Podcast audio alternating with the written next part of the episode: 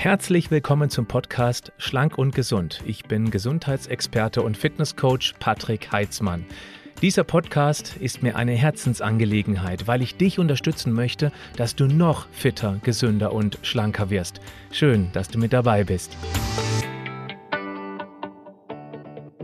Herzlich willkommen zurück zu einer neuen Session. Du fragst, ich antworte. Ich möchte mich heute um die Frage von Mathilde kümmern.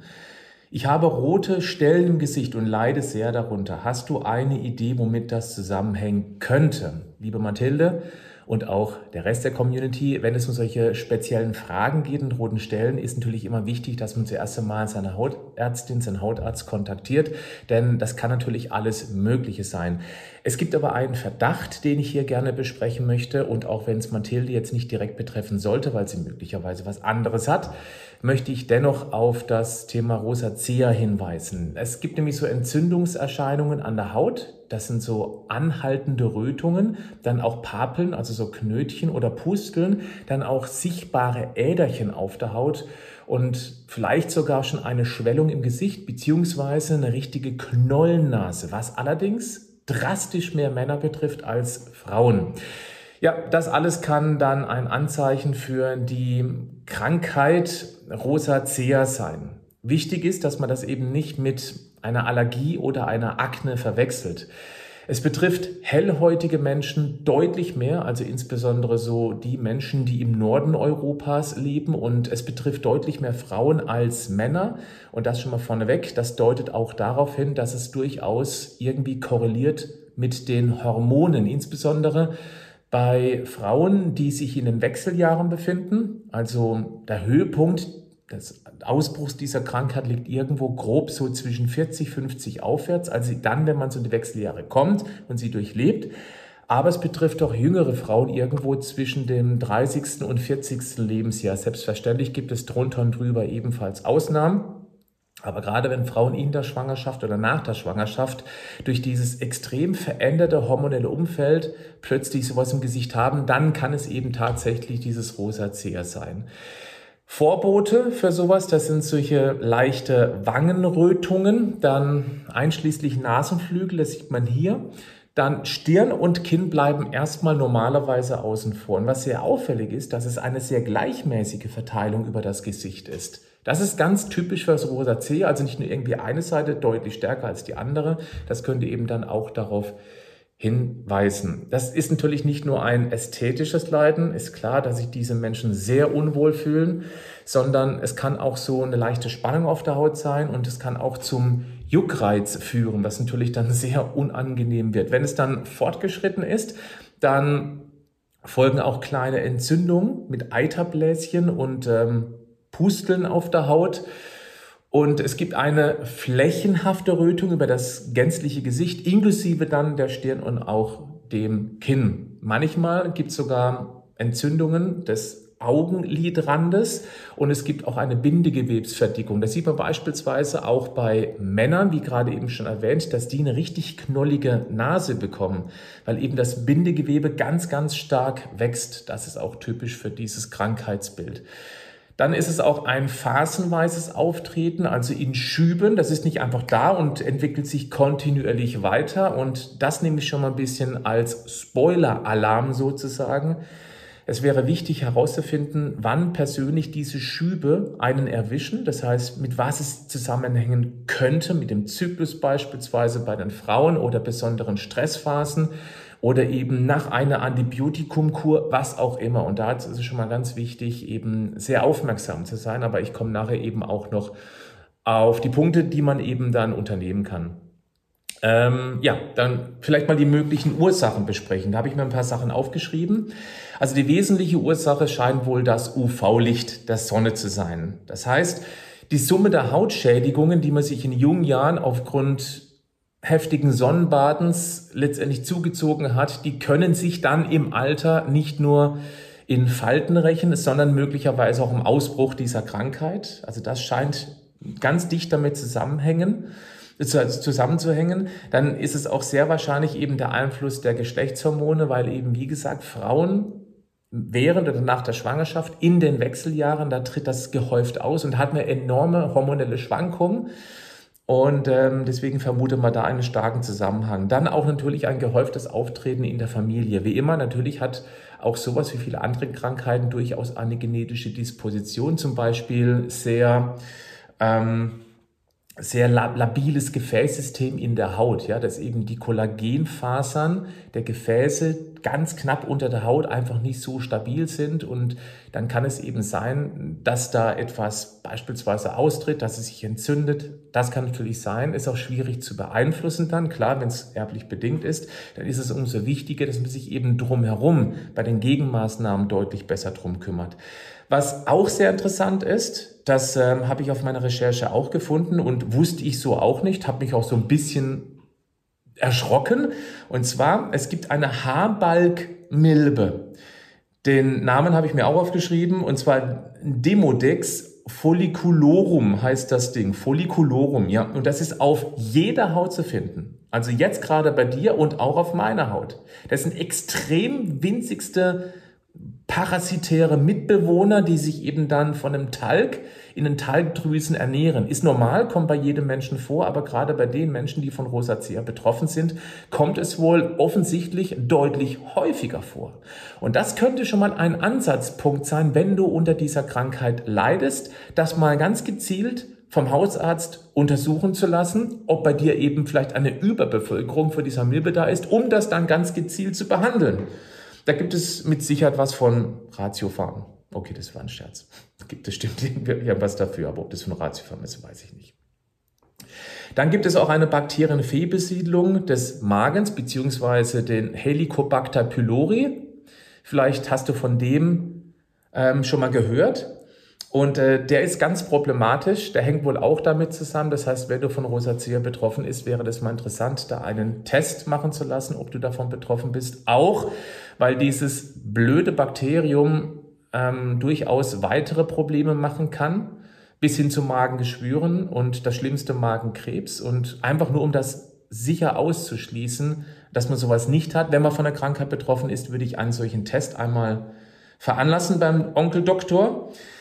Es könnte auch eine Fehlbesiedlung des Darms sein. Wer mir schon länger folgt, weiß, dass alles, was mit der Haut zu tun hat, sehr häufig auch als Ursache im Darm zu finden ist. Wenn der Darm fehlbesiedelt ist mit zu viel der schlechten Bakterien, zu wenig von den guten, dann kann sich das in allen möglichen Hautkrankheiten, auch Neurodermitis, Schuppenflecht und so weiter bemerkbar machen. Deswegen würde ich da auch immer mal reinschauen. Man kann ja beispielsweise mal einen Mikrobiomtest machen, einen Stuhltest. Da braucht man eben auch einen Arzt, der sich ein bisschen mit dem Thema auseinandersetzt. Oder auch ein Heilpraktiker, den ich gerade in dieser Beziehung deutlich mehr zutraue, weil Heilpraktiker hauptsächlich ähm, ursachenorientiert recherchieren, Ärzte in vielen Gründen, auch aufgrund der extremen Vielfalt der Krankheiten, die sie einigermaßen beherrschen müssen, sind doch meistens eher symptomorientiert. Das bedeutet, sie versuchen die Symptome zu lindern, indem sie eben dann irgendwas von Ratiofarm haben sozusagen. Heilpraktiker sind lösungsorientiert und wollen an die Ursache ran. Deswegen glaube ich, dass da mehr Heilpraktiker draußen sind, die ein Mikrobiom durchaus auch richtig bewerten, sagen wir es mal so. Dann auch interessant auf der Recherche aufgefallen, es könnten sogar Gallensteine ähm, äh, da sein, wenn sich Rosacea auf der Haut bemerkbar macht. Also wenn du unter Rosacea leiden solltest, dann lass dich ruhig mal per Ultraschall auf Gallensteine abchecken. Der, der, also der Zusammenhang hat sich mir persönlich nicht wirklich erschlossen, aber gut, so kam es auf meiner Recherche für dich heraus. Deswegen am besten mal testen lassen. Psychische Belastung scheint nicht ganz so brutal zuzuschlagen, wenn man es eigentlich erwarten würde, aber es gibt auch eine gewisse Korrelation. Macht ja auch Sinn. Wer unter psychischem Stress leidet, der supprimiert die Wirkung seines Immunsystems. Das hat mit Cortisol zu tun, was bestimmte Killerzellen sozusagen in den Chill-Modus schickt. Und dann kann das Immunsystem nicht mehr so aggressiv durchgreifen und das kann sich eben dann durchaus auf der Haut mit diesen Entzündungen bemerkbar machen. Also auch hier wäre ein Ansatzpunkt, wenn du Rosacea hast und extrem viel Stress hast und du irgendwie eine Chance hast, diesen Stress zumindest zu reduzieren. Weil es ist immer leicht gesagt, wer viel Stress hat, ja, guck mal mehr auf dich. Das nee, so einfach ist es meist nicht, aber es würde schon ausreichen, dass man einmal seinen Hauptstressor findet, das, was einem am meisten Sorgen macht und da versucht mal etwas zu dämpfen, mit was auch immer. Das ist ein extrem vielfältiges Thema. Deswegen kann ich das nur oberflächlich anreißen hier, aber das, also nicht zu viel auf einmal an der Stressachse bewegen zu wollen, aber es würde schon mal beispielsweise, nur als Beispiel, ich habe das schon zwei, dreimal erwähnt, es würde schon ausreichen, wenn man realisiert, dass einem die Nachrichten tatsächlich mit den ganzen Sorgen der Welt, mit der man abends vorm Schlafengehen konfrontiert wird. Das ist ja auch so ein bisschen betreutes Denken möchte ich es mal bezeichnen mit den Nachrichten. Und wenn man permanent Schreckensnachrichten hört, dann nimmt man das mit in den Schlaf und verarbeitet es da. Und es macht durchaus auch was auf der Stressachse. Das wäre jetzt zum Beispiel ein Stressor, den man gar nicht immer so auf dem Schirm hat, den man zack ausschalten könnte. Nämlich indem man tatsächlich zack ausschaltet und gezielte YouTube-Videos anschaut, wo man irgendwas Positives mit in den Schlaf nimmt. Zum Beispiel, wenn man sich selbst um seine Gesundheit kümmern kann. Das sage ich ganz bewusst im Kontext, nach oder eigentlich noch mitten in der Corona-Krise. Wir sind ja noch nicht durch. Das wird ein sehr interessanter Herbst. Zeitpunkt der Aufnahme, das fürs Protokoll, grob Ende August 2022. Jetzt kommen wir aber äh, zu dem Thema, was denn Schübe auslöst. Also was passiert denn? Also extreme Temperaturen lösen solche Schübe aus, weil es eben schubweise verläuft. Das ist einmal die Kälte, gerade im Winter dann, diese trockene, heiße Kälte, aber auch Hitze, leider auch Sauna. Da muss man ein bisschen aufpassen, ob man selber darauf reagiert. Dann dieses mit dem emotionalen und übermäßiger Stress, wie gerade eben schon beschrieben, dann alkoholische Getränke, was ja eine große, eine große Herausforderung der deutschen Gesellschaft ist. Also viele Menschen haben ja mit Alkohol keine Probleme, aber ohne schon. Deswegen sollte man das auch auf dem Schirm haben. Genauso wie scharf gewürzte Speisen scheinen da auch etwas zu tun. Heiße Getränke und auch Klimaanlagen, trockene Heizungsluft, ähm, Kosmetika, das glaube ich, ist generell ein Problem, weil eben hier der Säureschutzmantel der Haut durchaus beeinflusst wird, auch wenn sie immer wieder anderes behaupten. Sowas wie zu fettige Cremes, was eben die Talgdrüsen auch durchaus verschließt, womit eben dann diese Hautmilbe, von der wir vorhin gesprochen haben, ich möchte noch einmal den Namen sagen, ich finde lustig, Demodex folliculorum, dass die eben sich dann vermehren kann, weil eben mehr Talg zur Verfügung steht, wenn eine fettige Creme auf der Haut platziert wird. Dann ähm, sowas wie Gesichtsbehandlungen mit Peeling wäre eigentlich genau der Gegensatz. Das heißt, ich würde eher praktisch die Poren frei machen, damit der Talg abfließen kann. Aber bei einigen scheint es ebenfalls Probleme zu machen. So. Habt das bitte mit auf dem Schirm. Jetzt möchte ich über die Möglichkeiten sprechen, was man tun kann. Das habe ich vorhin schon mal angedeutet. Es gibt eben bestimmte Auslöser, auch gerade in Bezug zum Lifestyle. Wann habe ich besonders stressige Phasen? Habe ich vielleicht sogar monatliche Schübe? Dann können sie auch bei den Frauen mit dem Zyklus zusammenhängen. Ich würde empfehlen, dass man ein Tagebuch führt. Wirklich die notwendigsten Dinge reinschreibt. Wenn man stark davon betroffen ist und unbedingt Lösung finden möchte, dann macht das natürlich ein bisschen mehr Arbeit, keine Frage, aber ich bin fest überzeugt, das lohnt sich, das mal eins, zwei Monate durchzuziehen, je nachdem, wie häufig solche Schübe kommen. Weil dann kriegt man schnell irgendwie eine Korrelation hin. Ah, guck mal hier, zwei, drei Mal habe ich dieses oder jenes gegessen oder ich hatte besonders Stress im Beruf oder mit den Kindern oder mit dem Ehepartner und danach ging es dann los. Und das ist natürlich wahnsinnig wichtig, dann solche Trigger zu finden, dass man die gezielt bearbeiten kann. Darmsanierung, klar, das halte ich neben dem Tagebuch für das Wichtigste, dann auch natürlich raus aus der knalligen Sonne. Das versteht sich ohnehin von selbst.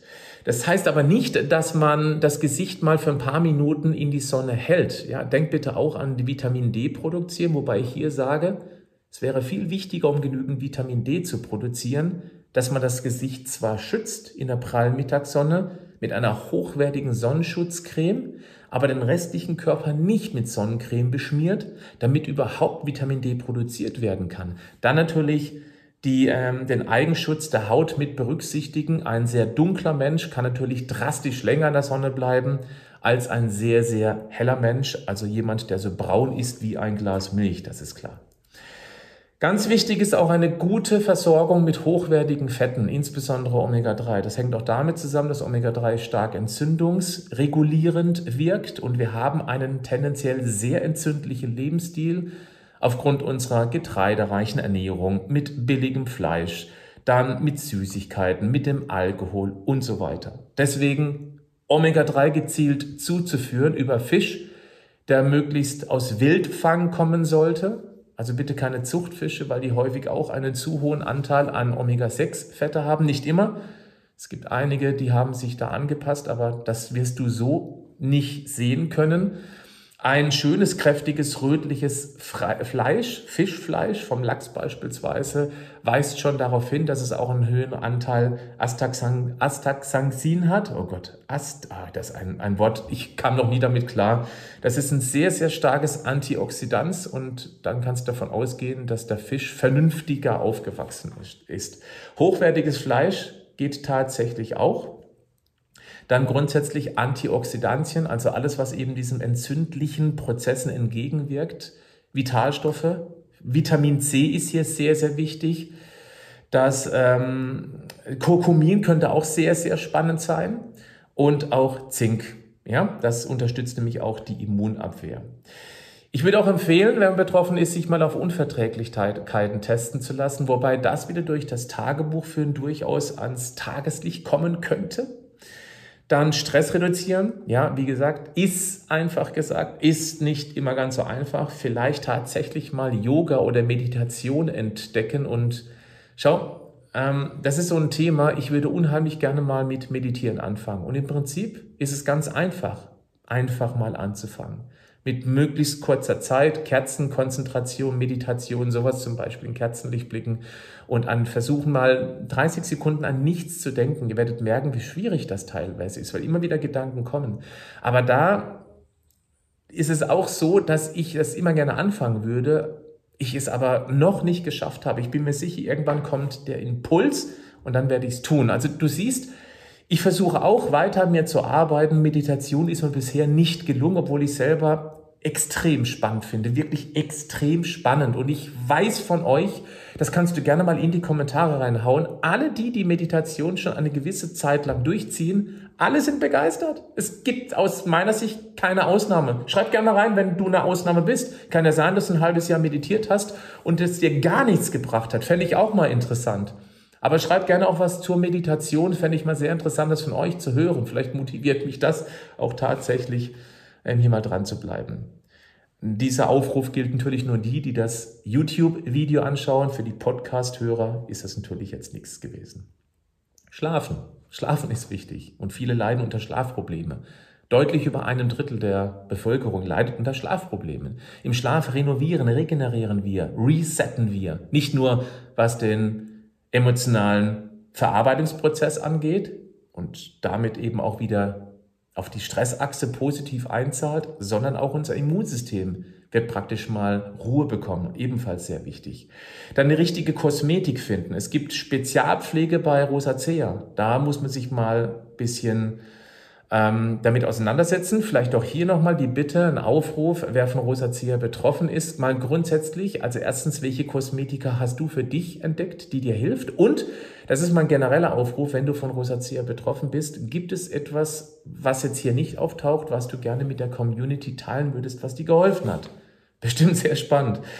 Dann Waschmittel für empfindliche Haut nutzen, weil auch Waschmittel kann den Körper reizen dann nochmal das mit dem Hautarzt, um eventuell diese Milbe zu behandeln. Schwermetallbelastungen prüfen, weil das ganz viele enzymatische Prozesse blockieren kann, was wiederum sich negativ auf die Immunabwehr auswirkt. Ein Wasserfilter könnte auch empfehlenswert werden, weil das häufig damit zusammenhängt. Es gibt immer noch jede Menge Bleileitung oder uralte Leitung in älteren Häusern. Wenn man da das Wasser davon trinkt, hat man eben eine permanente Belastung beispielsweise durch Blei oder euch durch uralte Kupferleitungen und da könnte ein Wasserfilter durchaus sehr interessant sein.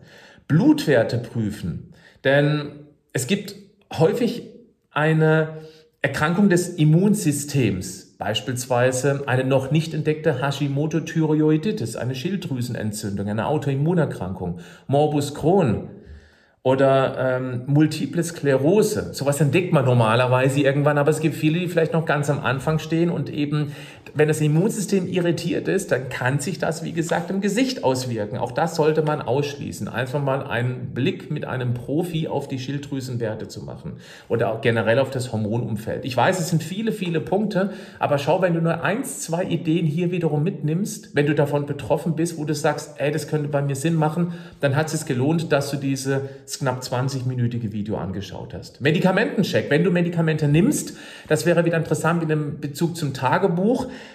Kannst du vielleicht dich zurückerinnern, ob diese, diese Schübe kamen, als du ein neues Medikament an dir angewendet hast? Auch das wäre wichtig, weil man eben dann tatsächlich mit dem Arzt besprechen sollte, ob es eine Alternative gibt. Ich bin sowieso der Meinung, ich bin sehr kritisch mit Medikamenten. Ich bin nicht gänzlich dagegen, auf gar keinen Fall. Es gibt wirklich sehr gute und wichtige Medikamente. Aber mir kommt es nicht selten so vor, als ob viele Hausärzte eher Pharmazievertreter sind. Natürlich auch dieser mangelhaften Zeit geschuldet, die dem Arzt im Gespräch mit dem Patienten zur Verfügung steht und auch eine sehr häufig einen sehr unmotivierten Patient vor sich sitzen hat und dann ist es halt einfacher, zack, nimm eine Pille und dann ist er wieder weg und dann ist gut. Also das muss man das von beiden Seiten beleuchten. Aber es wäre, also ein Satz, den ich immer wieder sage und das so wichtig ist, egal was wir haben, egal welche Krankheit, welche Unbefindlichkeitsstörung, es ist garantiert niemals ein Medikamentenmangel, nie, aber möglicherweise ein Mangel von einem dieser 47 oder auch mehreren Bausteinen und das kann man gezielt auffüllen, dann kann sich so viel verändern. Ich habe das oft genug erlebt. Vitalstoffanalyse wäre da eben wichtig, um herauszufinden, wo herrscht dieser Mangel. Das ist natürlich somit das Aufwendigste, was man tun kann. Dazu braucht man einen guten Arzt, eine gute Ärztin oder eben auch einen Heilpraktiker. Und vielleicht gibt es sogar hier, das fände ich ebenfalls als letzter Aufruf an euch, eine ganz große Bitte, wenn du ebenfalls schon ein wirklich rundum Blutbild hast machen lassen und du hast gute Erfahrungen mit der Ärztin bzw. diesem Arzt gemacht dann schreib doch bitte mal mit deiner Postleitzahl in die Kommentare rein, wo sich dieser Arzt, diese Ärztin befindet. Ich werde immer und immer wieder gefragt, Patrick, kannst du mir einen Arzt in meiner Region empfehlen? Kann ich leider nicht, weil ich habe nicht zu jedem Arzt in Deutschland Kontakt. Ich weiß ein paar sehr gute, ich weiß in Berlin jemand, äh, die Frau Dr. Ophanus Burkel, die ich auch schon hier interviewt habe. Dann gibt es ein Timo Osterhaus, ich glaube Region Bonn, wenn ich mich nicht täusche, bin mir nicht ganz sicher. Dann gibt es den Janosch Winkler Fundament, der ist ähm, acht Minuten zu Fuß von dem ICE-Bahnhof in Lüneburg entfernt. Ich sage das deshalb, weil man eben von ganz Deutschland da mit dem ICE hinfahren kann und eben dann dort ein Blutbild machen kann.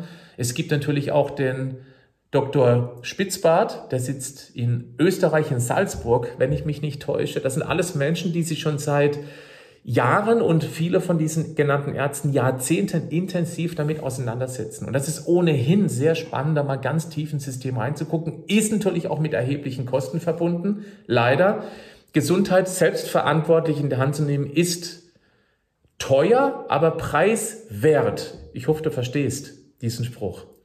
Denn Nichts ist teurer oder nichts wird teurer, als krank zu sein im Alter. Ich glaube, dahin entwickelt sich leider gerade unsere Gesellschaft. Bald kommen die Babyboomer in die Rente, die sich möglicherweise auch, zumindest zum größten Teil, noch nie um die Gesundheit gekümmert haben. Dann haben wir einen Riesenschwung an Menschen, die plötzlich medizinische Hilfe brauchen, auch sehr intensiv. Und das wird ein teurer Spaß, also Spaß für die Gesellschaft. Spaß in Gänsefüßchen und es ist wichtig, jetzt sich um die Gesundheit zu kümmern, damit wir später kerngesund, jung bleiben beim älter, äh, älter werden. Oder dass wir, das hab ich, ich habe vor kurzem einen tollen Spruch von der Community zugeschickt bekommen. Genau, ich möchte möglichst jung sterben, aber das möglichst spät. das heißt, jung bleiben beim Älterwerden. Gut, das war's für heute. Danke für die Aufmerksamkeit. Bis zum nächsten Mal. Bleib gesund, aber mach auch was dafür.